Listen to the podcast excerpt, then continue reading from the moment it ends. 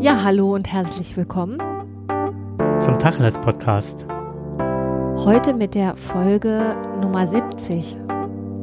Und wie immer mit Frau Dings und Herrn Bums. You are so close. The emptiness just flies away. Ja, wir haben heute auch ein Thema. Haben wir ja sonst nicht. ja, unser Thema ist heute vom Ich zum Wir. Aber wir spielen uns heute die Bälle richtig gut zu. Ja, vielleicht weil wir ein eingespieltes Team sind. Ey, nach 70 Folgen sollte das drin sein. Ja, okay. Oder? Das stimmt. Nicht? Ja, wir sind auch, also am Anfang hat man ja so richtige Skripte ausgearbeitet und hin und her geschrieben. Und mittlerweile haben, machen wir uns Stichpunkte und das war's, ne? Und der Rest ist frei. Ja. Mhm. Ja, wobei ähm, ich jetzt froh war, dass du das alles so zusammengestellt hast, weil wir haben uns zwar schon häufig über das, ähm, über ich, also über Persönlichkeit, Individu Individualität ähm, unterhalten und auch ähm, was so Gemeinschaftsgefühl ähm, und ähm, wir ausmacht, aber das ist ja schon ein sehr umfangreiches Thema. Mhm. Ja, das ist so, ja, es ist auch vielfältig und hat so viele Anschlussmöglichkeiten. Das fand ich sehr spannend. Ähm, ja, wie du schon sagtest, haben wir da schon sehr oft drüber gesprochen halt. Und wie kriegt man das jetzt auf, äh, bei all unseren Gesprächen auf einen Punkt? Ein bisschen Brennschärfe rein, ne? Das wir werden es so. nicht auf einen Punkt bekommen, aber vielleicht können wir erstmal mhm. darüber sprechen, warum wir das überhaupt als Thema genommen haben. Also ähm, ich erinnere mich, dass wir darüber mal gesprochen haben im Hinblick auf unsere berufliche Laufbahn. Also ähm, seit wann bist du Förderschullehrer? Seit 2002. Seit 2002 und ich bin seit 1998 bin ich ins Referendariat gegangen. Und ähm, seitdem kann ich quasi schon eine Dynamik beobachten, dass es ähm, ein ja, das ist schon ein, äh, ein Verstreben, na, nee, wie heißt denn das? Also die meisten wollen schon sehr individuell sein. Also es ist nicht mehr so dieses Bestreben, äh, ich gehöre einer Klassengemeinschaft an, sondern es ist schon eher so dieses, ich bin was Besonderes in dieser Klassengemeinschaft. Und ähm, dieses Streben nach, ähm, ich bin ein Alpha-Tierchen, das ist schon, finde ich, vermehrt zu beobachten. Also das ist ja der Ausgangspunkt gewesen, weswegen wir uns mhm. darüber überhaupt mal irgendwann unterhalten haben. Jedenfalls ist das in meiner Erinnerung so. Das war der Ursprung des Ganzen und seitdem wir darüber gesprochen haben, hat sich äh, mein äh, meine Wahrnehmung halt äh, dahingehend auch ein bisschen geschärft, dass ich auf viele andere Dinge auch schon geschaut habe und finde, dass man das gerade auch äh, sehr stark in der Gesellschaft wiederfindet, dass das also kein Phänomen ist, was or originär in der Schule zu verorten ist, mm -mm. sondern halt, dass das halt in Schule auch reingetragen wird. Na, du kannst ja davon ausgehen, dass Schule ja sowieso ein Spiegel der Gesellschaft ist. Also das, was da ankommt, ist ja das, was. Wessen Handy ist das jetzt? Meins oder deins? Ich weiß gar nicht, ob man das ja. überhaupt hört. Auf jeden Fall ist jetzt hier gerade irgendwie Doch, eine Rückkopplung hm. gewesen. Ich mache mal meins ja, auch ich mal meins aus. auch ausgemacht. So. Also wir waren bei der Verortung in der Gesellschaft, beziehungsweise dass das in, die Schule reingetragen wird. Genau, wir haben das in der Schule beobachtet und das schärft ja dann den Blick auf ähm, das, was einem so alltäglich unterkommt und das, was so gesellschaftlich zu beobachten ist. Und natürlich auch die politische Entwicklung in den letzten Jahren, finde ich, ist auch dahingehend zu beobachten. Mhm. Und dann ähm, versucht man sich da ja schon einen Reim drauf zu machen. Wobei es, glaube ich, einen einfachen Reim gibt es nicht den man sich darauf machen kann. Aber es ist etwas, was ähm, zu beobachten ist. Und dann ist natürlich die Frage, woher kommt das?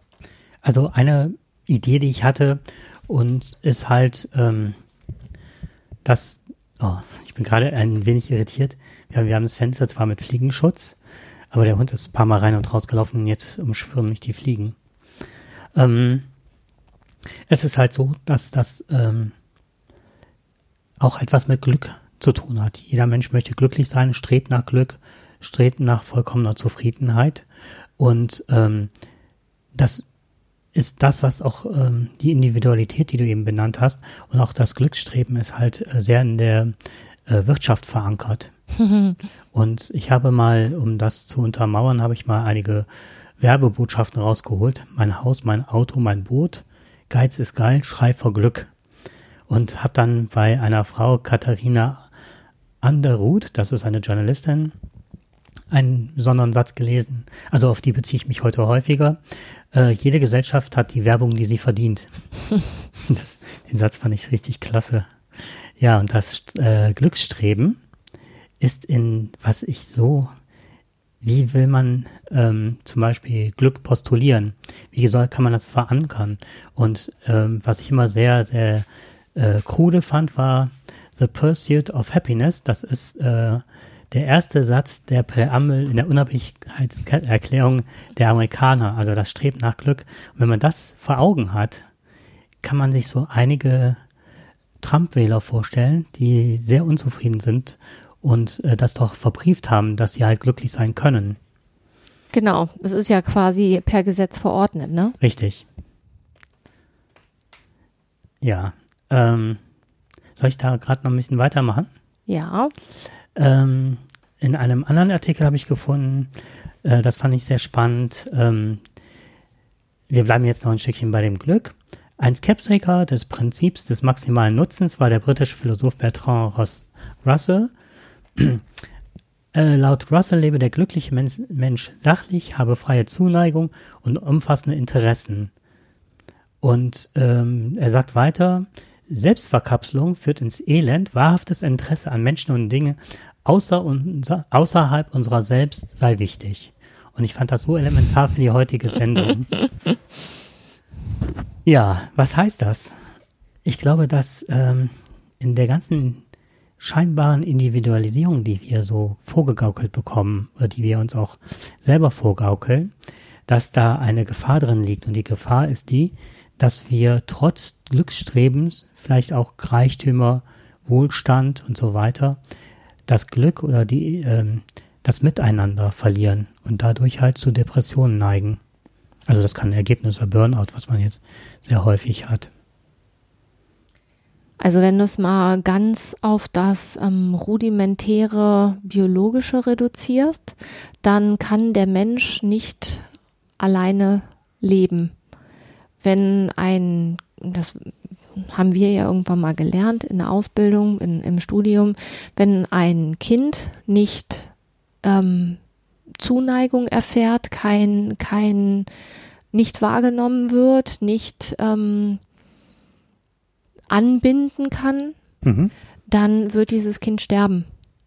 Es ist einfach darauf angewiesen, dass es also nicht nur versorgt wird mit Essen und Trinken, sondern dass es quasi auch Nähe erfährt. Ja, eine emotionale Versorgung. Richtig, genau. Und ähm, wenn das nicht mehr gegeben ist, und ähm, wenn ich jetzt deinem Gedankengang folge und dem, was du da vorgelesen hast, dann haben wir ja, obwohl wir immer mehr Menschen auf der Welt werden, immer mehr ähm, damit zu kämpfen, dass wir ja quasi als äh, Alleinunterhalter unterwegs sind. Ne? Also die Single-Haushalte sind in den letzten Jahren ziemlich explodiert von der ähm, Größe her. Also nicht die, nicht die Größe des Single-Haushalts, sondern es werden immer mehr.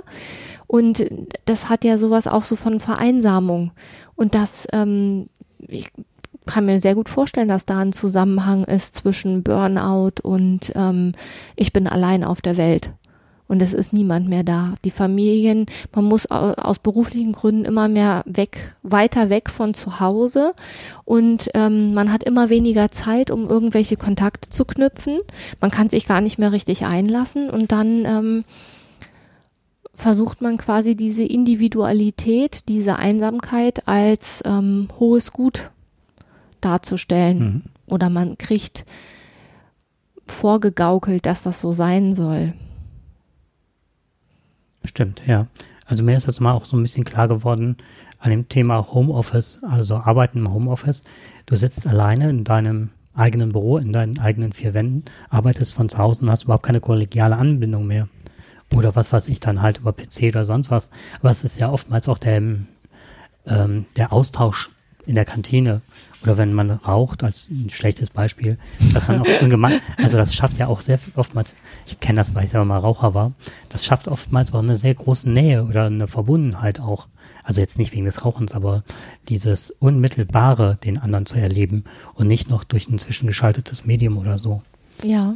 Und du bist mal verfügbar. Das ist auch Das nochmal. ist das, was, was ich gerade im Kopf habe. Das ist dieses Homeoffice, das ist ja eigentlich schön, wenn man quasi, ich stelle mir jetzt gerade vor, meine Kinder sind klein, ich bin zu Hause und habe nicht den Druck, dass ich dann und dann da und da sein muss. Das ist eine riesengroße Erleichterung. Auf der anderen Seite möchte ich meinen Arbeitsplatz nicht zu Hause haben. Ich möchte gerne nicht zu Hause arbeiten, weil dann eben genau das passiert, was, was du gerade, also für mich wäre das so. Ähm, ich wäre dann immer verfügbar. Ich bin mhm. dann zu Hause und das ist gleichzeitig mein Arbeitsplatz. Das ist so, wie ich ja das Arbeitszimmer von mir irgendwann aus dem Schlafzimmer in den Keller geräumt habe, weil mich das zu sehr eingeschränkt hat. Also ich habe dann keinen Abstand finden können. Mhm. Mir ist es sehr ähnlich gegangen, weil meine Wohnung ist relativ äh, klein und ich hatte dann mein Arbeitszimmer im Schlafzimmer. Wenn du dann aufwachst und guckst die ganze ja, richtig, Zeit. Richtig, genau, auf das alles, was noch gemacht werden muss. Mhm. So ist das jetzt ist alles im Keller. Ich mache die Tür zu und dann ist Feierabend. Mhm. Also wirklich Feierabend im Sinne von Feierabend. Das ist nochmal was anderes, ne? Wenn ich von unten vom Keller Home auf, vom Keller aus Homeoffice machen würde, also ich kann das ja nicht, ne, geht ja nicht in meinem Job, aber ähm, das wäre vielleicht auch noch eine Option. Also man braucht ein extra, also ich bräuchte einen extra Raum, nicht Mann, sondern ich bräuchte den. Andere schaffen das bestimmt anders, dass sie sich da abgrenzen können. Ich möchte gerne noch eine Sache, ich meine, die werden auch noch von äh, dem Philosophen Bertrand Russell, äh, Russell, Entschuldigung, der da sagt, im täglichen Leben der meisten Menschen spielt Furcht eine größere Rolle als Hoffnung. Sie sind mehr von dem Gedanken erfüllt, dass andere von ihnen Besitz ergreifen könnten. Und ähm, ich, als ich das las, dachte ich, das ist, ähm, da ist was dran, weil zur Zeit, das haben wir ja im letzten, in dem vorletzten, drittletzten Podcast ja immer wieder wiederholt, da war es, haben wir davon gesprochen, dass viele Leute nicht mehr wahrnehmen, ähm, dass viele Gewaltdelikte, also was alles jetzt rückläufig ist, ja.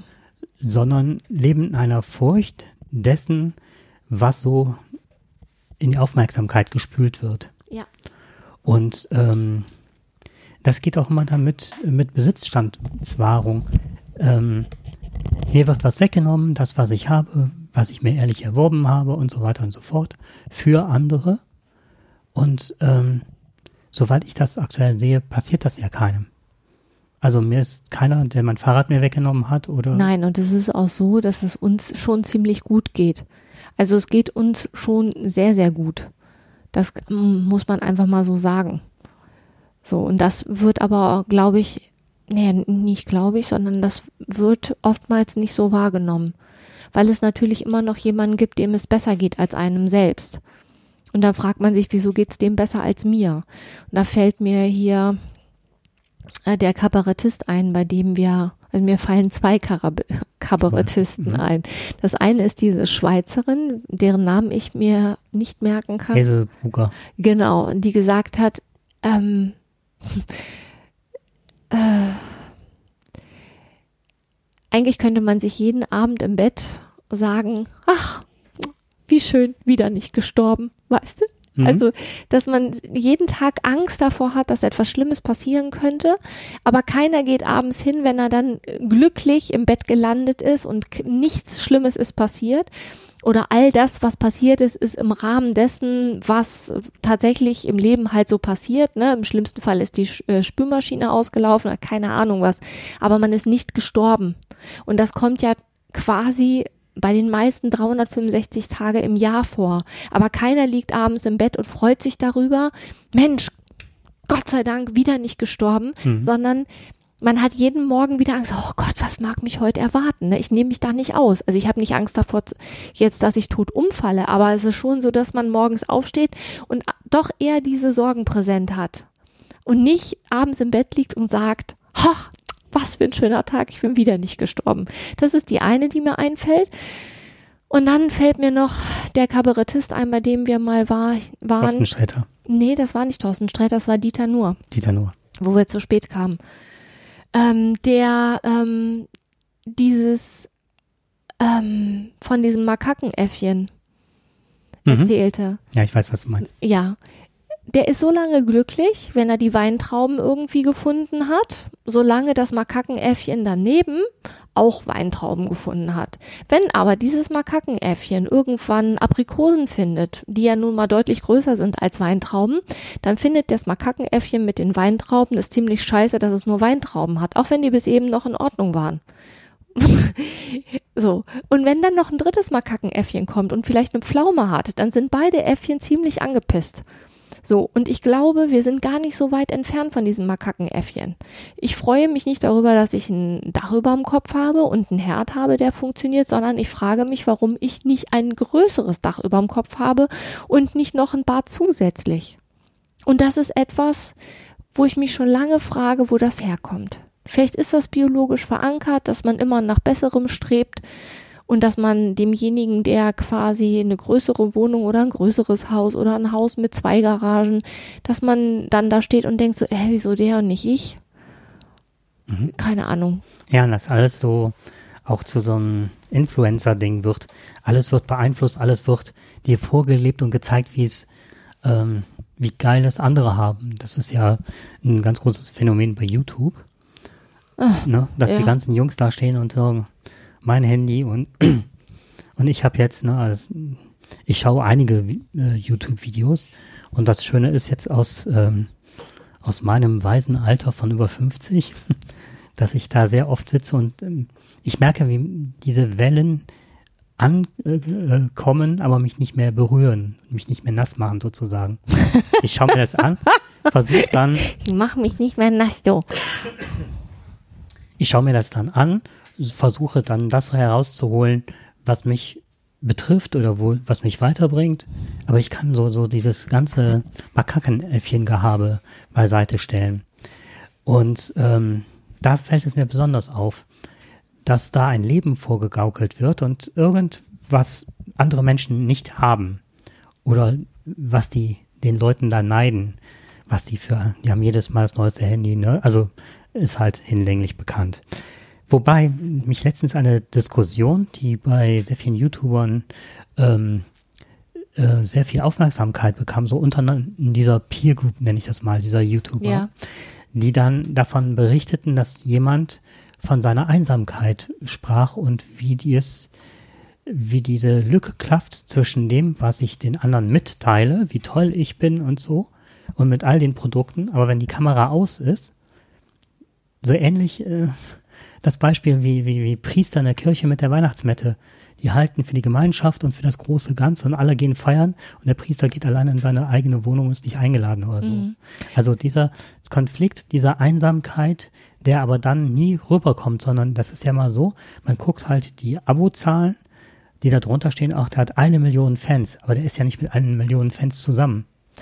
So sieht das aus. Diese Diskrepanz und, halt. Genau. Ne? Und es gab früher auch schon eine Diskrepanz. Jeder von uns kennt irgendwie die Leute, die sich immer in ein ins Rampenlicht gestellt haben, ins Rampenlicht der Allgemeinheit. Jetzt jetzt in der Schule oder im, äh, in der Uni, gab es ja immer welche, die eher so extrovertiert sind und sich quasi ins Rampenlicht, sage ich jetzt mal, gestellt haben. Und dann gab es immer die, die irgendwie zurückhaltend waren. Und wenn du jetzt mal im also heute ein YouTube-Video aufzunehmen und das irgendwie online zu stellen, ist ja ein leichtes. Aber dann ist ja die Frage, was hat derjenige auch zu erzählen? Lohnt sich das, das eigene individuelle, alltägliche? Lohnt sich das, online zu stellen? Ist das so? Wer, wer hat denn was zu sagen? Und worüber? Und wem nützt es? Nützt es demjenigen, der es schaut, oder nützt es dem Ego desjenigen, der es, ähm, der es fabriziert? Ich, ich frage mich immer, wo ist der Sinn des Ganzen? Ich muss ganz oft, wenn ich, wenn ich irgendwelche YouTube-Videos sehe und ich gucke die wirklich extrem wenig, weil ich ganz oft genervt bin. Also ich habe ich habe eine große Leidenschaft für Handarbeiten, das weißt du. Ich stricke gerne und ich habe früher ganz viel gestickt mhm. und bin auch glücklich über manche Videos, ähm, weil ich mir, ich kann mir zum Beispiel beim Sticken diesen French-Knoten nicht merken. Da gibt es ein YouTube-Video, das dauert 90 Sekunden. Der, diejenige macht das, zeigt das, erklärt das, Feierabend. Bestens. Nähen eines Loops. Es gibt da tolle Videos. Ähm, man kann sich da wirklich super auf knappem Wege mitteilen. Aber es gibt auch Videos, wo ich dann schon, wenn ich dann schon sehe, das sind 15 Minuten und die wollen mir nur Norweger Muster erklären, also nur ein Teil des Norweger Musters, nämlich so eine, ähm, so eine Schneeflocke. Und dann sitzt da jemand und erzählt mir erstmal, äh, weiß ich nicht, sieben Minuten lang, warum derjenige das macht und welche Wolle derjenige benutzt und warum diese Wolle. Äh, da kriege ich schon beim Zuhören, kriege ich schon Plack. Das halte ich 30 Sekunden aus und dann bin ich raus. Wenn man jetzt ähm, das ähm, Nachrichtenquadrat sich vornimmt, ja. in Englisch bekannt, dann kann man diese YouTube-Videos unheimlich gut äh, nach der Sachebene, Appellebene, äh, Selbstkundgebene und äh, Beziehungsseite. Ja. Also ähm, diese Selbstkundgabe äh, äh, ist oftmals so das A und O bei vielen Videos. Wer bin ich? Was stelle ich da? Um durch diese Rückmeldung der, der Kommentare auch ähm, ja, sein Ego zu streicheln oder eine gewisse Wertigkeit zu erfahren. Und was du jetzt gerade beschrieben hast, 90 Sekunden, das ist reine Sachebene. Ja, perfekt. Perfekt. Ich gucke ja so ein Video, weil ich ja was wissen will. Und ähm, ich habe auch neulich einen gefunden, der für Affinity Designer total viele Videos gemacht hat, die ich total klasse fand. Der spricht eine Sprache, die ich verstehe. Der formuliert das, äh, nee, das ist so kurz und knapp, dass ich das super nachvollziehen kann. Ja. Und damit habe ich, äh, das ist voll meine Wellenlänge. Aber das ist niemand, der dem geht es auch nur um die Sachebene. Der möchte gerne helfen, dass jemand die Dinge versteht. Ja. Also das ist ja so etwas wie, ähm, wenn ich das Gefühl habe, ich habe etwas verstanden, für, für das ich, ähm, von dem ich denke, dass es äh, essentiell ist, dann möchte ich das ja gerne weitergeben. Warum sollen denn alle das Rad neu erfinden? Also und das, das finde ich positiv. Aber bei der Flut an YouTube-Videos, die es gibt, da rauszufinden, wer da wirklich was zu sagen hat und, und, und wer macht das nur, um quasi zu zeigen, boah, ich habe aber jetzt schon 150.000 äh, Norweger Pullover in drei verschiedenen Arten gestrickt und das ist so anstrengend und es ist so kompliziert. Ja, das tut mir total leid. Das kann ich nicht gucken. Tut mir, also ich kann es wirklich Schied. nicht. Conny, du bist die Beste. Noch nie waren Pullover so schön, wie du sie darstellst. Das hat mich natürlich super gefreut. Hm. Ne, also da, naja, egal. Ja. Auf jeden Fall, ich, ich kann das super nachvollziehen. Ich äh, schaue unheimlich gerne ähm, ähm, Videos, die sich mit dem Thema Fotografie beschäftigen. Mhm. Und da habe ich halt mein ganzes Fotowissen her weil es da wirklich Leute gibt, die das genauso machen wie du, nicht 90 Sekunden, weil das Thema halt da an ja. der Stelle zu komplex war. Aber das Interessante bei den Leuten war sogar, dass sie gar nicht im Bild sind. Ja. Sondern dass die mit Grafiken, mit Beispielfotos und so weiter ähm, das Mädchen dargestellt haben. Und teilweise so, das war so durchstrukturiert und so gedanklich hervorragend äh, umgesetzt, dass die Präsentation genau mir zeigte, äh, wie ich welche Einstellungen, als Beispiel Blendenzahl, ja. ISO-Zahl und so weiter, wie das in Kombination, wie das zusammenhängt und dass ich nachher losgehen konnte und konnte dann auch schon Dinge machen, die ich mir vorher nicht zugetraut hatte. Und das war ein großer Lernerfolg, da bin ich dankbar. Ja. Das und, melde ich mir übrigens auch zurück. Ja, und ähm, jetzt, wir hatten ja das Thema, warum ist Individualisierung im Moment, nicht im Moment, aber zunehmend so ein, warum ist das so wichtig? Ne? Jetzt, ähm, das ist ja das unser eigentliches Thema ne, vom Ich zum Wir. Mhm. Warum, warum meint man oder warum glauben viele, dass sie besonders sein müssen? Ich habe mich jetzt gerade mal, also zwei Sachen sind mir gerade im Kopf, die sich quasi die Klinke in die Hand geben. Das eine ist früher die, ähm, es gab mal so eine Comedy, die Samstag-Nachtshow mhm. mit Ingolf Lück. Da gab es gab es diesen Komme ich jetzt in Fernsehen und der hat die abstrusesten Dinge angestellt, um ins Fernsehen zu kommen. Und an den muss ich ganz oft denken, wenn ich irgendwelche, irgendwelche Videos sehe. Kommt der mir in den Kopf, komme ich jetzt im Fernsehen? Nein, kommst du nicht. Kommst du nicht. Warum nicht? Weil das ja. nichts ist, was jemand sehen möchte. Aber du kannst es ja quasi, also das, jeder kann ins Fernsehen. Was hat man früher gemacht? Jetzt mal angenommen, wir sind, befinden uns in den Mitte der 80er Jahre. Was hat jemand gemacht, der besonders sein wollte? Kannst du dich erinnern?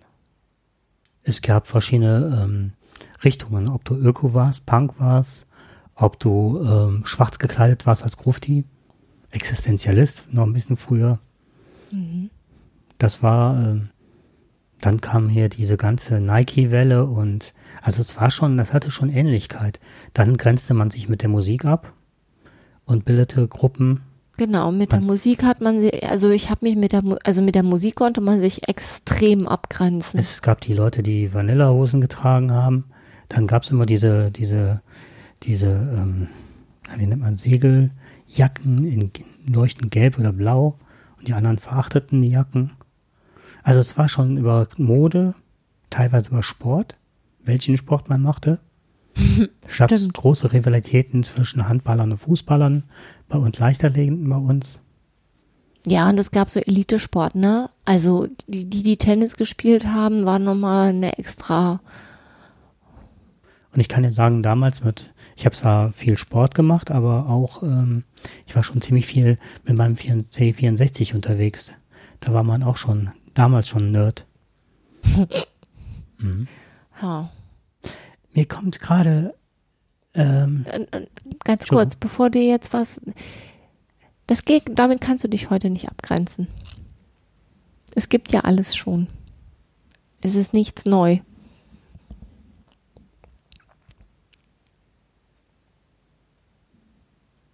Es wird ausgefallener, wenn, wenn du jetzt einen Sport an Sport denkst oder so.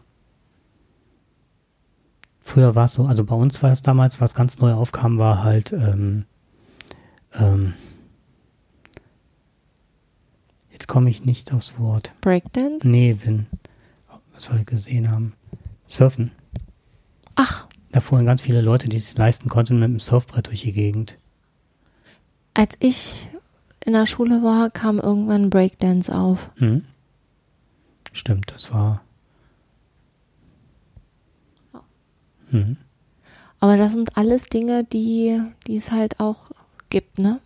Wobei, und das finde ich, dass man sucht ja irgendwas, wo man, man sich abgrenzen kann in der Pubertät. In der Pubertät, genau. Ja, und da kommt gleich noch ein spannender Bogen noch. Aber ähm, was ich für die heutige Jugend, ich rede schon wie mein eigener Großvater, ähm, wo ich sehe, was heute die Jugend, wo sie es schwer hat, sind halt die, ist die Tatsache, dass sie halt nichts Neues erfinden kann, womit man seinen Eltern auf den Sack gehen kann, um es mal platt auszudrücken. Also in den 50ern war es Rock'n'Roll und kurze Röcke oder eine Beatles-Frisur, dann war es halt Heute laufen auch Erwachsene rum und haben die Nase gepierst bis zum geht nicht mehr. Ja, Tattoos. aber weißt du, womit Kinder dir tierisch auf den Sack gehen können. Also die, jetzt Pubertät, das ist diese Musik mit diesem ganzen, ich kann kein richtiges Deutsch.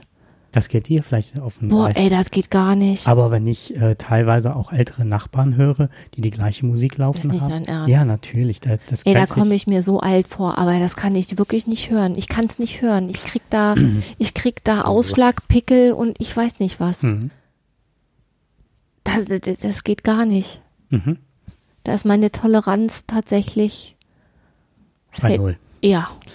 Worauf ich jetzt hinaus wollte, ist noch, ähm, ein Satz, den ich auch gut fand. Ich habe immer heute Sätze, die ich gut fand. Ähm, und zwar Individualisierung den Soziologen den Prozess zunehmender Selbstbestimmung. Und ich glaube, dass da ein Gedankenfehler ist.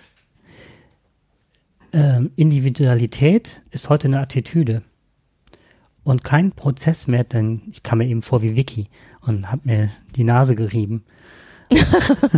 das ist mir eben so eingefallen. Ähm, wenn die Individualisierung, wie Soziologen das nennen, den Prozess der Selbstbestimmung ist, ist das eine, auch eine besondere Art und Weise, die in der Pubertät angelegt ist. Da ist es ja zum geschlechtsreifen Erwachsenen zu werden. Dann bist du ja selbstbestimmt. Der selbstbestimmt Das wird. ist quasi das Ziel. Das Ziel, genau. Und jetzt passiert durch viele Faktoren, ist diese Selbstbestimmung, wird teilweise ähm, unterwandert, abgebrochen, verkümmert teilweise. Du bist immer in verschiedenen Kontexten, in denen du sein musst. Du musst funktionieren. An welchen Stellen hast du noch große Selbstbestimmung? Du rutschst immer von einer Idee in die nächste du musst äh, deine Wäsche falten wie Marie Kondo, was jetzt absolut, dass alle Leute jetzt mit einem Gegenstand in der Hand sitzen und sich stundenlang fragen, ob sie den jetzt noch brauchen oder nicht, weil das vorgegeben ist, wie man seine Wohnung aufzuräumen hat. Auf der anderen Seite hast du ein Apple-Produkt, äh, das dir eigentlich Individualität, Kreativität suggeriert. Aber wenn ich meinen Rechner aufmache, ist da noch kein Video oder kein Podcast entstanden. Das ist immer noch das, was wir dazu tun müssen. Was ich damit meine, ist, die Selbstbestimmung geht auch durch die moderne Technik flöten, indem du übers Handy oder sonst was immer, dass man immer auf dich zugreifen kann. Finde ich, ist der Prozess wird ein Stück weit unterbunden. Stimmst ja, weil du ja auch, ja, logischerweise. Weil wann willst du denn rausfinden, wer, was du selbstbestimmt bist, wenn du immer erzählt bekommst durch irgendein Medium, was du zu sein hast?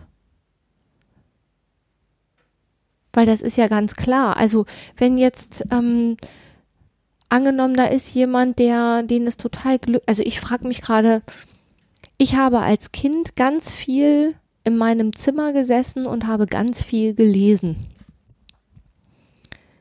Wahrscheinlich wäre das heute gar nicht möglich.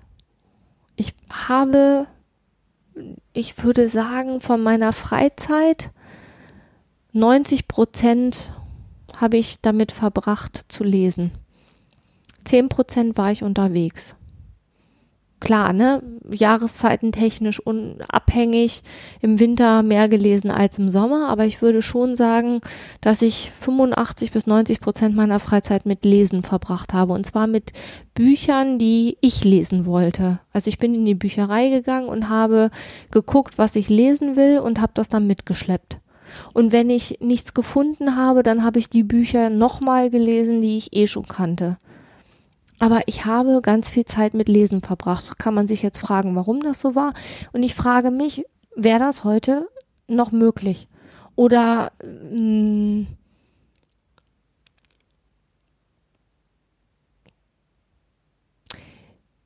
wäre es für mich möglich, das so auszuleben? Oder würde dann ähm, mir vorgegaukelt werden durch irgendwelche Medien, dass ich dann dass das nicht normal ist. Das weiß ich nicht. Ist halt die Frage. Man würde sich, auf jeden Fall müsste man sich damit auseinandersetzen. Richtig individuell wärst du ja heute, wenn du quasi dich da völlig rausziehen würdest. Solange das nicht eine Richtung ist, wie Tiny Houses oder sonst was. Oder diese, Be diese Prepper-Bewegung oder diese Bewegung, die hingeht und sagt, äh, mit wie vielen Teilen man zu Hause auskommt. Man sollte nicht mehr als ja, nee, 200 ich Teile meine besetzen. ich mein jetzt, wenn du dich quasi der ganzen sozialen Medien entziehen würdest. Du würdest weder bei YouTube unterwegs sein, noch bist du bei Twitter, noch bist du bei Instagram oder bei WhatsApp oder keine Ahnung. Du bist da, bist da nicht und informierst dich da auch nicht. Mhm. Dann bist du auf jeden Fall individuell. Aber es kriegt keiner mit. Was vielleicht aber auch gar nicht schlimm ist. Ich glaube, dass das Leute mitbekommen. Das nennt man im Grunde als Bewegung Social Detoxing. Auch dafür gibt es schon eine Bewegung. Genau. Ich hatte, du hast mich auf einen auf, äh, Artikel aufmerksam gemacht in der Zeit. Und ähm, ich weiß nicht, ob du das ähm, nochmal drauf eingehen wolltest. Moment, wo habe ich ihn? Auf diese Individualisierung. Nee, wir waren ja eben bei der Individualisierung und ähm, da habe ich gesagt, wenn man, ähm, das ist ja auch ein Prozess, der auch sehr stark in der Pubertät angelegt ja, ist. hast du eben gerade drauf hingewiesen. Ablehnung der Eltern, sich distanzieren von den Eltern, auf eigene Beine stehen und so weiter. Und wenn das unterbrochen ist, äh, hat die Zeit ähm, in einem Online-Dokument geschrieben, in einer Gesellschaft, in der Selbstausdruck eines Ichs zu einer permanenten Aufgabe, einer undifferenzierten Zurschaustellung beinahe einem Zwang vorkommt, in der das Ich nur noch präsentiert, also nicht nur präsentiert, sondern optimiert werden muss, auf so vielen Ebenen zugleich, geht das Wir automatisch verloren. Da ist keine Mitte, da ist nur die Pubertät. Wer sein Ich laut schreien muss, der hat keine Stimmbänder mehr, um im Wir gemeinsam zu rufen. Ja, das ist eigentlich eine schöne Zusammenfassung dessen, was wir gerade alles besprochen haben. Ja, und ich fand diese Überschrift Erwachsene in der Dauerpubertät Ja, grandios. also ne, auch dieses, was bis jetzt noch nicht war, dieses Selbstoptimieren, ne, Mhm. dass es ja immer noch besser geht. Diese, dieser Optimierungswahn, der, ähm, dem man letztendlich irgendwann, der du musst irgendwann kapitulieren, weil das kann ja nur schief gehen. Mhm. Und ähm, ich hab, bin in letzter Zeit ganz oft, also nicht in letzter Zeit, sondern jetzt in den Ferien habe ich die Muße, dass ich mich daran erinnere, wie, wie war das eigentlich früher? Also ich kann mich nicht erinnern, dass ich ähm, immer schon so unter, unter Strom gestanden habe, wie in den letzten, ja, ich würde mal sagen, fünf, sechs Jahren. Und ich frage mich, woher das kommt. Und dieser, Mhm. dieser, dieser Drang, das noch, das muss noch gemacht werden und das kann man noch besser machen und das kann man noch besser machen. Das erste Mal, dass ich das so wahrgenommen habe, war, ähm, nee, das hat überhaupt damit nichts zu tun. Das waren äh, damals die Förderpläne, dass ich irgendwann gedacht habe, ey, wie, warum? Warum müssen wir ständig darüber reden, dass die noch besser gemacht werden müssen? Sie sind doch jetzt da. Warum muss man das denn jetzt noch Statt mehr? damit zu arbeiten, Ja, vernünftig zu arbeiten. ja, dann, und dann, Mhm. dass ich dann irgendwann gesagt habe, das ist mir eigentlich völlig Wurst. Ich fülle sie aus. Ob die jetzt so ausgefüllt werden oder so ausgefüllt werden, ist mir eigentlich relativ wumpe. Es muss halt gemacht werden und ich finde es auch sinnvoll, es zu tun. Aber ich möchte mich nicht zwei Stunden Mhm. äh, im halben Jahr darüber unterhalten, welche Vor- und Nachteile das jetzt hat. Wir haben uns doch irgendwann dafür entschieden. Haben wir doch auch darüber diskutiert. Warum muss man denn immer wieder das neu diskutieren? Nur um zu sagen, wir haben sie jetzt aktualisiert, dann steht da der Stand von, das habe ich nicht verstanden. Und das ist mit ganz vielen Dingen so, dass man ständig danach strebt, das muss noch besser gemacht werden, das muss noch besser gemacht werden. Wenn ich jetzt noch, ähm, also wenn ich das weglasse, dann ernähre ich mich gesünder und dann werde ich vielleicht äh, noch ein Jahr älter. Das sind ja alles Dinge, die sind ja sinnvoll. Aber ich kann das nicht alles. Also es gibt, nee, anders. Es gibt eine Fülle an Dingen, die, ähm, die man weiß, die gut sind. Und ich kann versuchen, die alle zu erfüllen, um selber das Optimum rauszuholen. Aber die Zeit, die ich dafür brauche, um mich darüber zu informieren, was das Optimum ist, die stresst. Ach, guck mal, mein Kater versucht reinzukommen und schafft es nicht. Warte mal. Ja, so lange überbrücke ich. Und ähm, ja, der Kater kommt jetzt gerade durch die durch das Fliegengitter. Ähm, nicht der hellste, aber der schönste. Okay. Äh, Selbstoptimierung. Es wird mir immer ein Bild nicht suggeriert, das ist jetzt falsch ausgedrückt. Bei mir ploppt im Kopf immer ein Bild auf. Welches? Ein, ich weiß nicht, wie der Film heißt, der ist auf jeden Fall mit Ulrich Mühe. Der Führer ist äh, sterbenskrank, braucht aber einen Psychologen, der ihn wieder äh, stark macht, stark redet, dass er wieder an sich glaubt. Und dadurch kann er seine Familie im KZ retten vermeintlich okay. retten. Den also Film kenne ich nicht. Mh, der ist grandios. Ich meine, Ulrich Mühe ist auch echt grandios, mhm. ne? So, und jetzt äh, war Hitler die ganze Zeit in seinem Bunker beziehungsweise in seinem äh, Palast in Berlin und äh, Führerhauptquartier und es wird dann erstmalig wieder entweder irgendwo hingeflogen oder wo auch immer das dann äh, stattfindet. Und dann hat die ganze zerbombte Stadt mit so ähm, Attrappen wieder aufgebaut. Der fährt also an, an alten Häusern vorbei und das sind alles nur bemalte Attrappen.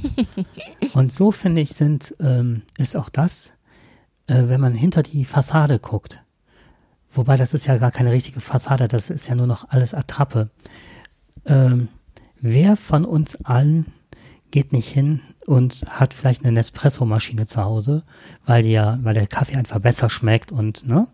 Jetzt ist Nespresso kommt von Nestle und die verkaufen uns ja auch ein wahnsinnig, wahnsinniges Image, ne? Also die haben ja so kleine wie Tesla oder Apple Stores oder sowas, haben die kleine Stores, da werden halt diese Kapseln, da kriegst du äh, Kaffee angeboten und merken sie den Lungo-Kaffee, mit welchem Aroma der daherkommt.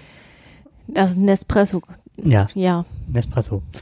Nespresso, also Nestle, ist aber auch die Firma, die mittlerweile äh, Wasser, äh, ja. Brunnenrechte kauft.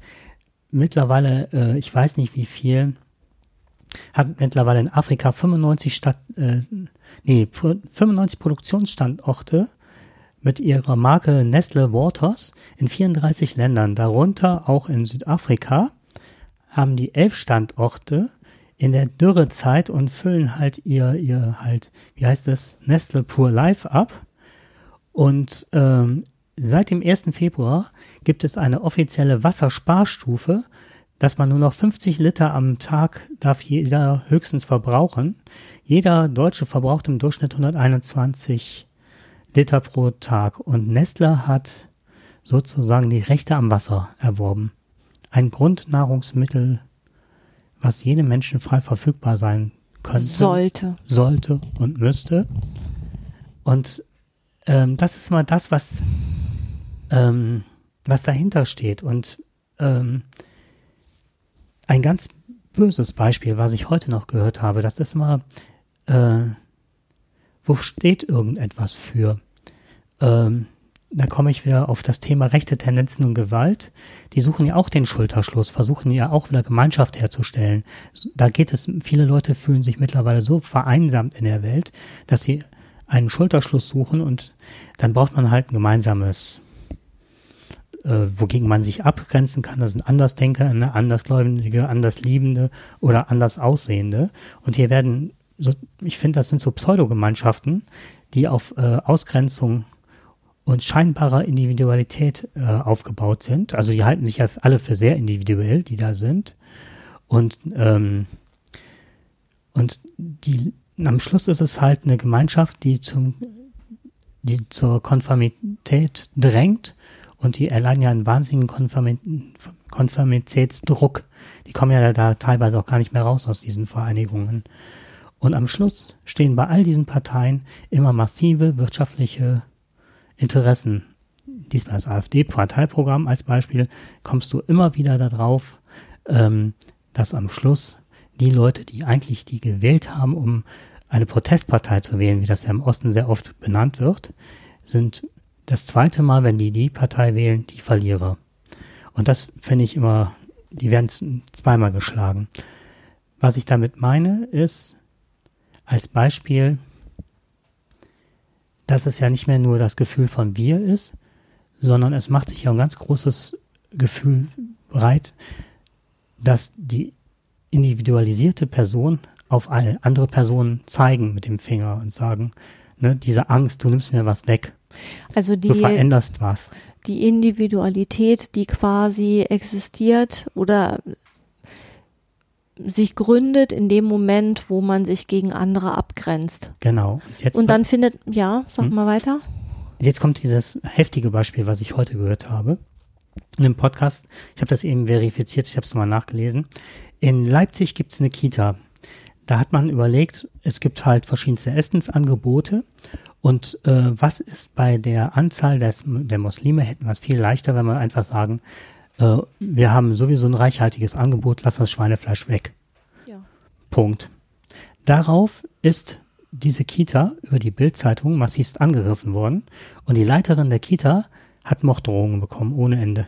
Weil sie kein Schweinefleisch mehr Weil sie, ne, was ist das? Und jetzt müssen wir wegen der Moslems und der ganzen Ausländer hier und mm, mm, so dieser, dieses, diese Todeslisten und so weiter.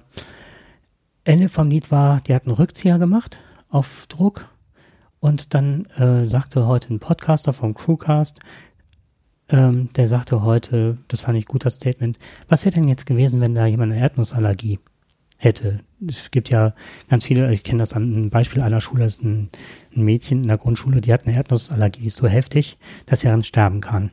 Bei kleinsten äh, Spuren. Da richtet sich auch eine komplette Schule nach. Wenn es doch, wenn es doch ein einfaches wäre, ich meine, Schweinefleisch ist eh nicht gesund, das wissen wir alle.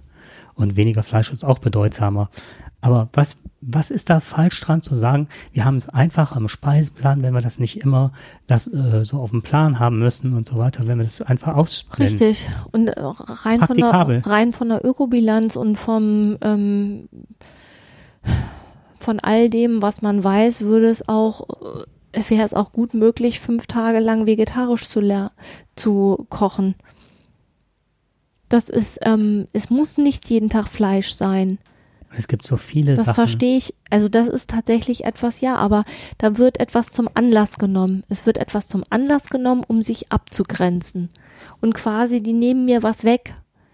Die nehmen mir was weg, indem sie das Schweinefleisch wegnehmen. Aber woher kommt jetzt diese Aggression, einen, einem Menschen das Leben nehmen zu wollen? Wie stumpf muss man geworden sein, wie dieser Typ da in, wo auch immer das war, der jetzt die die Frau von Zug gestoßen hat. Aber das kann ich dir nicht erklären. Wie man so stumpf geworden sein kann, dass man, dass man so drauf ist, ist nicht zu erklären. Also auf der einen Seite zu sagen, oh, die Kriminalität äh, ist gefühlt höher und ähm, steigt, obwohl das ne, die Zahlen dementsprechend nicht sind. Und auf der anderen Seite aber diese Gewalt ausüben. Das ist ein riesen Widerspruch in sich. Also dazu beitragen, dass mehr Gewalt in der Straße herrscht. Das, dafür, also keine Ahnung, wie sowas geht. Das kann ich dir nicht erklären. Ist das übertragene Angst auf die, die Angst, die ich empfinde? Also ich glaube, der Typ, der da diese diese Frau vor den Zug geworfen hat, ich glaube nicht, dass der, ähm, ich glaube, der ist nochmal ein, den das ist nicht zu vergleichen. Nee, das sehe genau. ich auch so. Aber aber dieses sich abgrenzen gegen alles, was anders ist, ist quasi auch ein Festhalten an alten Werten, damit man überhaupt ähm, eine Struktur hat, an der man sich orientieren kann. Weil dieses Suchen nach Individualität ist ja auch gleichzeitig ein ähm, sich abgrenzen von der Masse. Und wenn du dich abgrenzt von der Masse, dann hast, stehst du aber auch alleine da. Und das kann keiner aushalten. Das haben wir am Anfang ja schon gehabt kein Mensch kann es aushalten, alleine irgendwo zu stehen. Also versuchst du dich doch irgendwie in irgendeine Gruppierung einzusortieren. Da hast du es ja dann heute, wenn man es halt Jetzt nett formuliert hast du es ja relativ einfach, weil es gibt einfach viele Orientierungen, äh, viele verschiedene Gruppen und du kannst dir aussuchen, welche passt zu mir. Mhm. Aber letztendlich bleibt dieses Streben nach Individualität doch immer ein Streben nach, ähm, zu welcher Gruppe gehöre ich denn dazu? Und das kann sich ja nur beißen. Und das macht ja unzufrieden, weil du weißt ja gar nicht, wer du bist, weil du ja gar, weil du ja schon ganz viel vorgegaukelt bekommst, wie, je, wie man zu sein hat. Und letztendlich kannst du aber nie wissen, ist das denn das, was ich wirklich will?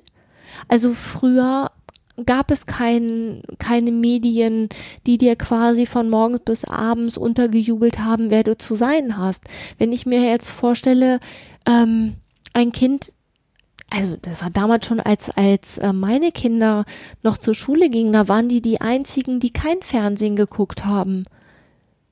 Also da gab es damals Umfragen in der Schule und ähm, Roja hat damals am Tag eine halbe Stunde Sesamstraße geguckt, bis das irgendwann abgeschafft wurde.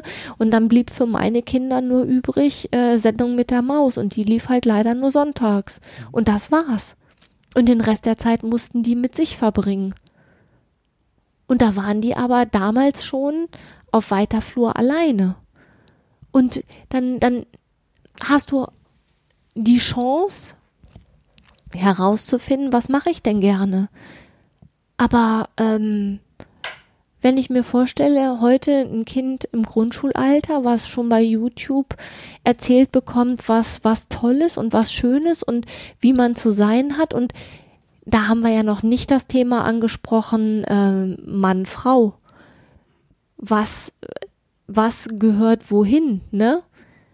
Also, das ist ja nochmal ein ganz eigenes Thema. Das möchte ich jetzt hier gar nicht irgendwie weiter thematisieren, weil das würde den Rahmen sprengen. Ähm, aber du hast ja letztendlich gar keine Chance herauszufinden, was du gerne magst, wenn du dich davon nicht distanzierst. Ähm, ich habe einen Podcast gehört vom Soziopod, den ich hier wärmstens empfehlen kann. Der hat sich mit dem John Dewey ähm, auseinandergesetzt. Und das ist ein Philosoph, Pädagoge, alles Mögliche.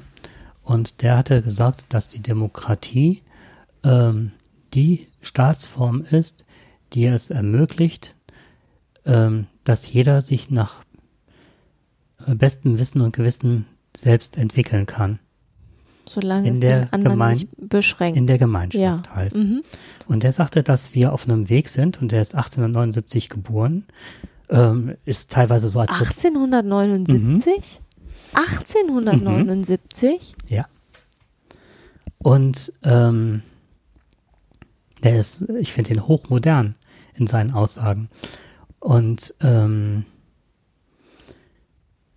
der sagte weiterhin, dass ähm, ich hoffe, ich kriege das jetzt richtig hin, der verurteilt ganz groß äh, das Streben nach immer mehr Reichtum und sagte, immer mehr Reichtum führt auch zur Individualität beziehungsweise in eine Armut, in eine gesellschaftliche oder in ein mit, wenn ich das richtig jetzt ne, aus dem, was ich gehört habe, äh, wieder hervorzauber. Also, dass man emotional ein Stück weit verarmt oder aus der Gesellschaft sich weiter zurückzieht und so weiter. Es wäre sinnvoll, wenn alle äh, gleiche Möglichkeiten hätten oder eine gleiche Ausgangsbasis hätten und so weiter. Und dass man viel mehr wieder da guckt, darauf guckt, dass viele ähm, gleiche Ressourcen haben oder das gleiche zum Leben haben. Das kannst du um, aber vergessen. Heute sieht das aber ein bisschen anders aus. Da sind wir bei den Makaken. Ja, genau da. Was macht unzufrieden? Und die Schere geht ja immer weiter auseinander. Ja, der Mittelstand bricht zum Beispiel jetzt. Zuerst hat man die Arbeiterklasse, ist jetzt ein Hartz IV abgerutscht und jetzt kommt der Mittelstand, bricht immer mehr weg. So, was wir noch gar nicht hatten, was ich aber auf jeden Fall noch anmerken möchte, weil mir das sehr wichtig ist, ähm, geschichtlich gesehen, also das ist jetzt ähm, etwas, das habe ich nachgelesen. Ich weiß aber leider nicht mehr bei wem. Das ist auf jeden Fall nicht auf meinem Mist gewachsen. Geschichtlich gesehen ist dieses Streben nach Individu Individualität auch zu sehen im Hinblick auf unsere Geschichte, weil dieses ähm, Nationalsozialismus ähm, propagierte, ähm, wir haben einen Führer, aber wir sind quasi als Volk eine Gemeinschaft und grenzen uns zu anderen völkischen Gemeinschaften ab, weil wir sind das deutsche Volk, wir.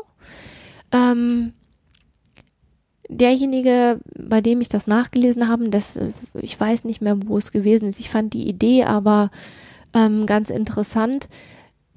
Der geschichtliche Aspekt ist dabei, dass das eine gegenläufige Bewegung ist, dass dieses Streben nach Individualität auch ein Abgrenzen zu diesem Wir sind ein Volk zu sehen ist. Das fand ich ein bisschen tröstlich, dass das quasi ein Resultat aus unserer Geschichte sein könnte. Das war ja eine Hypothese, die auch untermauert wurde und ich finde die auch nicht ganz abwegig. Mhm. Weitergedacht ist, ähm, ist die Individualität, wenn das so als ähm, Entwicklungsschritt zu sehen ist. Ähm, wie habe ich das eben genannt? Ähm, also eine Entwicklung von mehr Selbstbestimmung ist es ja nicht das, was wir zurzeit erleben, nur dieses Abgrenzen oder sonst was, sondern Selbstbestimmung heißt, ich weiß, was ich gerne möchte, was mir gut tut, worauf ich Lust habe, ich kann Dinge in Relation setzen und so weiter. Äh, davon lebt auch eine, eine Wertegemeinschaft oder eine Gruppe. Ja. Und die Leute können ja dann auch, oder wir können mit dieser Selbstbestimmung in Gruppen aufgehen, uns unterordnen, unsere Meinung behaupten, für das Gute oder was weiß ich kämpfen, genau. uns einsetzen. Also ich denke, dass es auch viele gibt, die tatsächlich ähm, durch diese Individualisierung sich auch selbst definieren können. Also mhm. oder die Möglichkeit haben zu sagen, ich bin der und ich bin der und ich bin der. Mhm. So. Also ähm, Individualisierung oder Individualität äh, ist an sich nicht ein verkehrtes äh, Streben. Ab dem ist noch was Falsches aufgepfropft worden, mit anderen Worten. Also äh, ist ja eh nichts Verwerfliches oder was Schlechtes, sondern das, was einem suggeriert wird. Und das was, konnotiert. Genau. Ja. Ach, das ist ein schönes Wort, ja. Hm. Okay. Mehr in Altruismus ist gefragt, oder? Ach Gott. Das, ja, wenn du das sagst. Da habe ich mal ein Seminar zu besucht. Zum Altruismus. Altruismus, ja. Das fand ich total spannend. So dass man einfach, einfach. Einfach. Einfach, hm. einfach. Ein blödes Füllwort ist das. Ähm, Altruismus, das man sich mehr kostenlos für Gemeinschaft einsetzt. Gibt es ja auch ganz viele. Also ich ja, glaube. immer weniger, das ist das Problem. Es gibt immer weniger, ja. Also versuch nochmal, äh, wie viele Trainer gibt es noch für Fußballmannschaften, die dann ihre Freizeit opfern? Oder das sind, ähm, das sind auch Individualisten, die was Besonderes können. Und das aber dieses, diese Selbstbestimmung oder das, was sie sich mal antrainiert mhm. haben oder so anderen mitgeben wollen. Und da fehlt es auch an vielen Ecken. Das stimmt. Ich greife vieles ab, aber bin selber nicht mehr bereit, das zu geben. Und ich habe auch nicht die Zeit, es zu geben, weil ich damit beschäftigt bin, mich selbst zu optimieren. Oder ich bin in so einer Tretmühle drin, aus mhm. der ich mhm. gerade nicht rauskomme. Habe zum Beispiel zwei Jobs weil ich mit einem Job die Wohnung nicht mehr bezahlen kann. Das muss man auch alles sehen, ne? Ja. Die Lebensbedingungen haben sich einfach auch nicht einfach. Oh. Mhm. Die Lebensbedingungen haben sich für viele Menschen verändert. Dass tatsächlich keine Zeit ist, weil die, weil ein Job eben nicht ausreicht. Jetzt können ja viele über, jetzt haben wir gerade Sommerferien, viele über Lehrer klagen.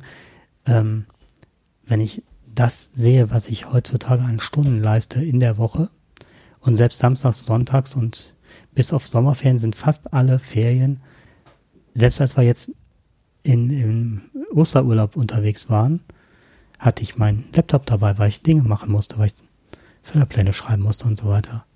Es ist mittlerweile, der Anspruch ist immens geworden. Und das, was ich da ankreide an diesem immer mehr, immer mehr, immer optimieren, optimieren, das war ein gutes Beispiel, war mir das erste Mal aufgefallen, als ich damals äh, im Altenheim, nach, dem, nach der Zivilzeit, habe ich, um mein ja. Abendgymnasium weiter äh, bestreiten zu können, finanziell, Und das Studium habe ich ja ewig im Altenheim gearbeitet. Und da fing es an, dass man äh, diese Pflegedokumentation dokumentieren musste. Genau. Meine Mutter hat auch im Altenheim gearbeitet. Die sagte, seit das, also damals war das so, die äh, hat das gemacht, da musste das noch nicht gemacht werden, dokumentieren und irgendwann musste dokumentiert werden. Und die sagte damals, sie hätte jetzt überhaupt keine Zeit mehr, sich um die Menschen zu kümmern, sondern sie müsste so viel dokumentieren und dann war das noch, das musste alles dann ja im Computer erfasst werden. Das heißt, es wurde nicht irgendwie aufgeschrieben und dieser Computer, ich meine, heute hängen Computer auch häufig irgendwie fest, aber damals war das irgendwie, glaube ich, noch schlimmer.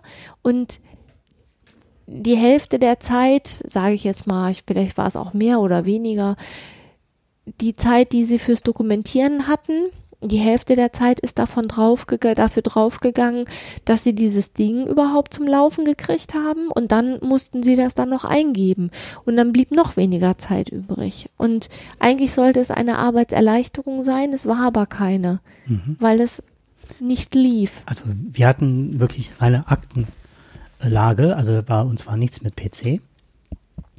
Und äh, aber selbst dann, wenn du 30, 40 Leute dann am Morgen hattest, zu zweit hattest du halt, ja, 40 Leute, hattest du 20 äh, Ordner auszufüllen, beziehungsweise 40, wenn die zweite Kraft dann, was ich nicht durfte, Medikamente gestellt hat für den Tag. Und dann hast du bei, was weiß ich, drei Viertel der Leuten reingeschrieben, trink zu wenig wenn eine Rückfrage kam, warum trinkt die zu wenig? Ich kann ja nicht zu trinken geben, weil ich das ja einschreiben ja. muss, dass die Frau zu wenig trinkt, ist jetzt überspitzt formuliert. Ja, ne? aber es ist letztendlich aber, das, was, worauf es hinausläuft. Und vor der Dokumentation ist so viel mit den Leuten gelaufen, an Freizeitgestaltung, die da nicht mehr möglich war. Mhm. Und das bemängelt, das ist jetzt, äh, Passport Toto, das steht jetzt, ne, das ist die Speerspitze des Ganzen als Beispiel, ne? Aber das steht ja für so viele Bereiche, wo du mittlerweile nur noch mit Optimierung oder, ne? Formalia beschäftigt bist. Und eine wow. wahnsinnige Optimierung wäre es, wenn man Ruhe hätte. Ja. Tatsächlich Ruhe. Ruhe, um etwas wirklich anständig zu machen. Ruhe, um sich Gedanken über etwas zu machen. Und Ruhe, überhaupt mal zu sein. Ja. Ich glaube, dass das eine wesentliche Verbesserung für wäre. jedes Individuum wäre. Ich kann nur noch ein Schlusswort hinzufügen. Ja, bitte. Sokrates nannte sich selbst ein Gemeinschaftstier. Tja, das sind wir alle. Genau. Ob wir wollen oder nicht. So ist es. Ja. Jetzt haben wir gut die Sommerpause überbrückt. Hör mal, und Folge 70, das haben wir jetzt am Anfang gar nicht, habe ich das noch einmal erwähnt. Wir ja, wir trinken ja schon die ganze Zeit auf die 70. Ja, ich habe jetzt schon das Glas Wein fast leer. Ich habe meine Flasche Bier auch schon. Holen wir noch eine Flasche Bier? Nee, das war's. Ah, Stachelzaun. Ja. Was? Was für ein ja. Stachelzaun? Egal. Egal. Anderes Thema. Ja, wir haben die 70. Sendung und ähm, überlegen uns schon mal, was wir bei der 100. machen. ja. Dann treten wir live auf. Ach, Quatsch. Das machen ja jetzt alle Podcaster. 99. Ah, ja, Podcaster. Folge 99.1, 99.2, 99.3. Hat ich mir noch aufgeschrieben. Was denn? Ähm, hier Twitter und Co. Ne? Ja. Das finde ich eine Sache, die, die ich unheimlich bei Podcastern schätze. Na? Ähm, das ist ähm, ein Völkchen, das mag ich unheimlich gerne. Ich habe zu vielen Twi äh, Podcastern mittlerweile ähm, ein, ein, ein inniges Verhältnis. Also so, das heißt also, die mag ich sehr gerne, die höre ich sehr gerne. Und es beginnt auch zwischen den Podcastern, auch wir haben schon mal häufiger Rückmeldungen bekommen von Gerard oder äh, äh, Frank Backhaus und so weiter und so fort. Kai, Planet Kai und so weiter. Und ich finde da, das ist noch was anderes als bei YouTubern, wo du, wenn du da was schreibst, einen Kommentar, habe ich bisher noch nie was gehört. Da ist man Twitter das Medium oder Slack und dann findet ein Austausch statt. Das finde ich total schön. Jetzt war als Beispiel hatte ich ähm, Also das Wir, ne? Mhm. Auch wenn das über ein Medium stattfindet, war jetzt ein Podcast, ähm, der hatte das Thema irgendwie Sauerteig und so weiter, ne? Und ich hatte aber schon längere Zeit mich mit dem Gedanken und hatte gerade das Brot gebacken, als das Thema kam. Mhm. Es war von zwei unterschiedlichen Podcasts, die das beide behandelt, die hatte ich hintereinander weggehört. Und die, die kennen sich auch untereinander. Und dann habe ich halt äh, den Rechner angemacht und auf dem einen den Sendegarten, den ich hier herzlich grüße, und auf, den, äh, auf der anderen Seite den Metacast, den ich grüße, äh, auf dem äh, iPad als Fotos und davor ähm, mein Sauerteigbrot gelegt, was ich gebacken hatte und das fotografiert und dann äh, per Twitter geschickt so. Und das machen Hörer, wenn sie eure Sendung hören. Ne? Und das gab halt unheimlich viele so nette, nettes Hin und Her. Und das erlebe ich oft, dass man sich so unterstützt, dass man sich wohlgesonnen ist. Da ist, das ist ein schönes Wir. Würde, genau. Und würdest du sagen, dass die sozialen Medien die Möglichkeiten dazu bieten, quasi auch eine Gemeinschaft zu bilden? Ja, definitiv. Mhm. Glaube ich nämlich auch. Ich glaube, dass das auch der hohe Reiz ist. Wobei es muss der persönliche Kontakt irgendwann stattfinden ich glaube nicht, dass sich viele Dinge so halten. Also irgendwann muss man sich kennengelernt haben. Mit dem Bobson Bob, der ist so, so ein Spezialist auch für, für ähm, ähm, äh, Quad, äh, Quadrocopter und so weiter, den hatte ich wegen einer Drohne mhm. gefragt, mit einer Kamera war ich hier nicht, ne? Und der gab mir Hinweise, wie ich das, der hat mir, hat getwittert, ruf mich an, ich sag dir, wie es geht. Mhm. Also, ne, so, ja. sowas stattfindet. Es ist, ist die Frage, also finde ich ganz spannend, ich fände es spannend zu hören, was meine 14-jährige Tochter dazu sagt. Ob die auch sagen würde, die Gemeinschaft ähm, ist gut, ich muss die irgendwann auch mal treffen. Ich werde sie das mal fragen und dann nächste Sendung berichten, ob das für sie auch so wichtig ist. Auf einer, auf einer Skala von 1 bis 10 würde ich sagen, 10 super wichtig, 1 gar nicht wichtig, würde ich sagen, wäre sie bei einer 3. Ich glaube nicht, dass das für sie wichtig ist, aber das werde ich nachprüfen. Wie wichtig ist dir das bei Podcastern auch mal Leute in dem Umfeld des Podcastings kennenzulernen? Bei der gleichen Skalen, Skalierung? Wie wichtig mir das ist, mhm. die wirklich kennenzulernen. Ja, oder zumindest da mal einzutauchen in das Thema. Ähm, in, in welches Thema? In das Podcasting. Podcast. Ich bin da ja nicht so aktiv wie du. Hm. Also ich mache den Podcast, weil mir viele Sachen wichtig sind, dass ich denke, dass es auch, ähm, dass er vielleicht auch jemand anderes was mit anfangen kann. Also hoffe ich zumindest. Mhm. Sonst, wenn ich das nicht hoffen würde, würde ich das nicht machen. Aber ich selber höre ja gar nicht so viele Podcasts wie du. Ja. Ähm, mhm auf einer Skala von 1 bis 10, 10 ist mir super wichtig, das äh, mal so kennenzulernen und mal zu gucken, wie sowas überhaupt funktioniert, würde ich sagen 8. Also ich war froh, dass wow. wir in, dass wir in Köln bei diesem Podcaster-Treffen waren, weil mir da schon, ähm, das war mir wichtig zu sehen, wie die Leute, ja, die Leute. Ja, das ist Amor wie, wie, ja. wie, ist ja, ist ja nicht so. Wie Podcast wie vielschichtig das ist mhm. und wie unterschiedlich die Menschen sind, die das machen und dass jeder da so sein darf, wie er ist. Also ich fand dieses, ähm, diese Reisepodcasts und äh, diese kleinen Workshops da, wo Menschen einfach sitzen und was erzählen, was sie machen, in der Hoffnung, dass äh, der andere, der da sitzt, damit was anfangen kann. Mehr ist es ja nicht gewesen, was ich aber gut fand. Ähm, ich fand die Vorträge gut und ich fand auch gut zu sehen, wie das Ganze entstanden ist. Also es war mir schon wichtig. Mhm. So. War ich jetzt sehr erstaunt. Ich hatte mit fünf bis sechs gerechnet. Okay. Also acht finde ich schon enorm hoch. Da würde ich mich auch einordnen. Mhm. Ich würde nicht viel höher gehen, aber auch nicht rund und darunter. Amorphe Masse meinte ich eben nicht so abwertend, sondern es ist keine amorphe Masse, das meinte ich, sondern es sind ja also es gibt genauso wenig die Podcaster, wie es die YouTuber oder was weiß ich, die Lehrer oder die Ossis gibt, ne? Ja. Da sind wir wieder bei der Individualität. So ist es. Mhm. Und trotzdem hatte ich schon das Gefühl, dass äh, das Podcasten eine, ähm, eine hohe Identifikation ermöglicht. Verbindendes Element. Ja, mhm. genau.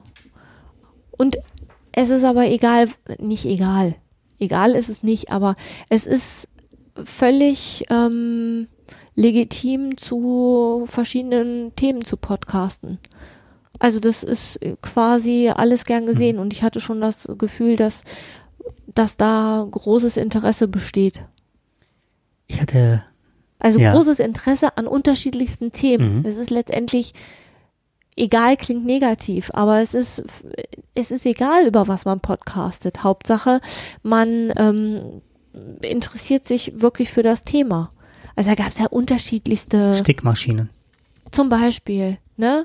Mhm. Ähm, Wolle-Podcast, keine Ahnung. Ich fand das mit den Reisen wirklich sehr interessant. Mhm. Also die, ähm, dieses Paar, was da diesen Reisepodcast gemacht hat, ähm, ich fand das sehr ansprechend. Die haben eine Leidenschaft fürs Motorradfahren und für Reisen und haben daraus einen Podcast gemacht und das schon ziemlich lange. Und haben das super toll ähm, vermittelt, was sie daran toll finden und warum sie das machen. Das finde ich halt gut. Was ich auch an Podcasten äh, fasziniere, das war zum einen als Beispiel, ähm, das war auf dem Chaos Communication Kongress, wo auch immer halt der äh, Sende geht, also diese, diese Community der Podcaster sich trifft und auch zum Podcastet oder ne, davon, von diesem Kongress podcastet und so weiter da gibt es auch immer die Möglichkeit der Hilfe. Das ist ja immer das, was ich unheimlich schätze. Du kommst irgendwo hin, fragst jemand und das ist ja nie jemand, der dich ablehnt oder sonst was, sondern es wird immer geguckt, ob es eine Lösung gibt oder neue Anregungen und so weiter. Und da war einer, der hat äh, ein äh, etwas, ich weiß nicht mehr genau, was war, was Geschichtliches gemacht und hat jemanden von diesen Podcast-Paten, die es tatsächlich gibt, angesprochen und gefragt, hör mal, ähm, das und das würde ich gerne machen, technisch aus, keine Ahnung und so. Der hat ihm geholfen und äh, ihm ganz viel Glück und findet das ganz toll und auch seine, äh, wie er das Ganze angelegt hat. Und im Nachhinein hat er dann festgestellt, dass das eigentlich, wäre es der, die freie Wirtschaft, sein größter Konkurrent gewesen wäre, wenn man das in diesen Rubriken sehe, weil er einen riesig anerkannten Podcast genau zu dem Thema macht. Ach, guck an. Anstatt zu sagen, ich hatte ja von ab oder ich mache den schon, kennst mich nicht mhm. oder sonst was, nur ja. Makakenäffchen, hat er ihm geholfen und gezeigt und dann haben die sich ausgetauscht, sich kennengelernt und ne. Mhm. Und das fand ich auch, äh, sowas finde ich halt spannend, dass das halt, dass alles als Bereicherung erfahren wird, als äh, anstelle einer Konkurrenz. Ja. Und das ist es ja ganz oft, ne? Man könnte es als Bereicherung nehmen, dass man da jemanden trifft, der anders ist als man selber. Und ähm, das ist, glaube ich, der Grund, weswegen unsere Menschheit überhaupt so weit gekommen ist, weil wir alle unterschiedliche Dinge gut können. Das ist, wenn wir jetzt nochmal zum Abschluss dieses äh, Affenbeispiel nehmen, ja. da gab es eine, eine ähm, Studie, die, äh, dass man immer von der Hypothese ausgegangen ist, dass, dass äh, das Alpha-Tierchen auch das Alpha-Tierchen bleibt und den Jüngeren ähm, zurechtweist und ausstößt. Und dann gab es die Möglichkeit, ähm, einem jungen Affen was beizubringen, was der Alte nicht konnte. Und zwar der Alte konnte dann, was weiß ich, Bananen für seine Frauen, das Rudel oder so herbeischaffen. Und der Junge, dem hatte man beigebracht, über Symbole mit Touchscreens die zu bedienen. Und dann kamen so richtig tolle Sachen, ne, was Affen mögen. Oh, ey. Oh, da hat natürlich der Alte verkackt. Der Alte ist hingegangen, hatte Gunsten des Jungen nachgegeben nee. und hat sich zurückgezogen und ihm die Position überlassen. Weil er mehr drauf hatte. Weil er mehr drauf hatte, weil ist er für gut für die Gemeinschaft. Weil es gut für die Gemeinschaft ist. ist ja der, das ist ja krass. Und das, das, hätte ich jetzt nicht gedacht. Nee, ich auch nicht. War auch total überrascht. Interessant. Mhm. Wirklich sehr interessant. Das übertragen wir jetzt nicht auf die Menschheit, weil da sehen wir ganz schön alt aus. Glaube ich. Definitiv. Also es sind nicht nur die Makakenäffchen. Nee, es ist überhaupt nicht die Makakenäffchen. Mhm. Aber ein schönes zum Abschluss. Was könnte individueller sein als ein Fingerabdruck? Und wir haben alle unterschiedliche Fingerabdrücke. Also sind wir alle besonders. Einzigartig. Es sei denn, man ist eineiiger Zwilling, dann wird es eng, aber ansonsten schon. Stimmt. ja. Ja, dann. Bis zum nächsten Bis Mal. zum nächsten Mal. Ja, tschüss. Tschüss.